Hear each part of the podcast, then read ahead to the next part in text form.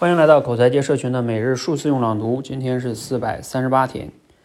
如果我们想让内在的动机来驱使我们做一些有价值的事儿啊，那我们并不能靠直接去求的方法，而是为自己培养一个开放的、好奇的、敢于尝试的心灵，然后该来的自己就会来。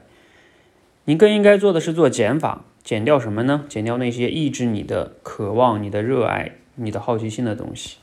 我有一个朋友是一个优秀的设计师。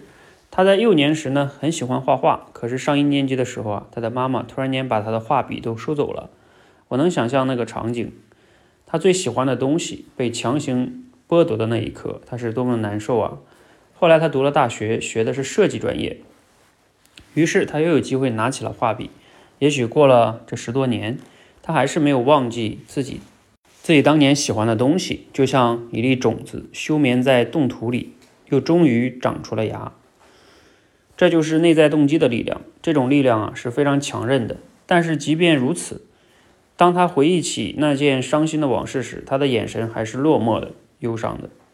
又或者啊，如果你正在为自己寻找一份喜欢的工作或者事业，但是又觉得茫然无措，那么你可以想一想，在你过往的生命历程中，有哪些时刻、哪些经历是能够让你感到快乐、兴奋或者幸福的？是那，是你按耐不住。一定要去尝试的，这些呢，可能就是你想要找的东西。它在你的生命中早已出现，只是因为各种原因被掩盖了起来，被遗忘了。好，内容来自于精进三啊。这段话的核心的思想呢，简单来说就是，还是鼓励我们去找到我们内心中渴望的那些内在动机哈。那什么样的事儿呢？它大概提供了一些线索吧，就是。让我们感觉到快乐的、兴奋的、幸福的啊，那些曾经其实出现过，但是可能被掩盖了的事情啊，或者是各种原因你放弃了的事情。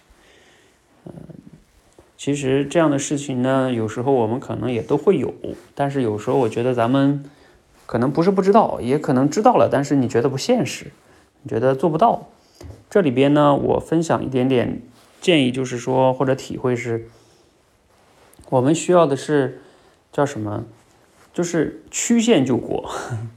你不一定非得一下子就要做自己热爱的事情，但是你不要放弃这个热爱的事情。然后你可以先利用业余时间啊去做一下你热爱的事情，然后慢慢慢慢积累。因为那件事你热爱它嘛，就像这里边做的一个类比哈，种子发芽一样，它会慢慢慢慢长起来的。啊，等它长起来的时候，你就会发现一切都自然而然了。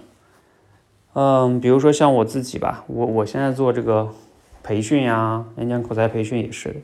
我上班的时候只是业余时间录了点电台节目啊，呃，然后哎积累了一些粉丝，哎，后来我发现这个事儿好像还可以哦，然后就慢慢慢慢辞职的时候，呃，可以做这件事儿了，那就来尝试做这件事儿。所以它它其实是一个可以慢慢生长的一个过程，不是说你一定要说啊，我非 A 即 B，我要么在这儿嗯对吧，老老实实上班，要么我就去做我热爱的事情。那其实不一定非得这么冲突的，有第三选择，好吧？那可以回到你自己的实际的人生中哈，想一想你的热爱的事是什么呢？如何利用业余时间先干起来？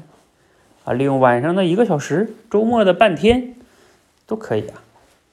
好，欢迎呢，让我们一起做热爱的事情啊，活出自己想要的人生。谢谢。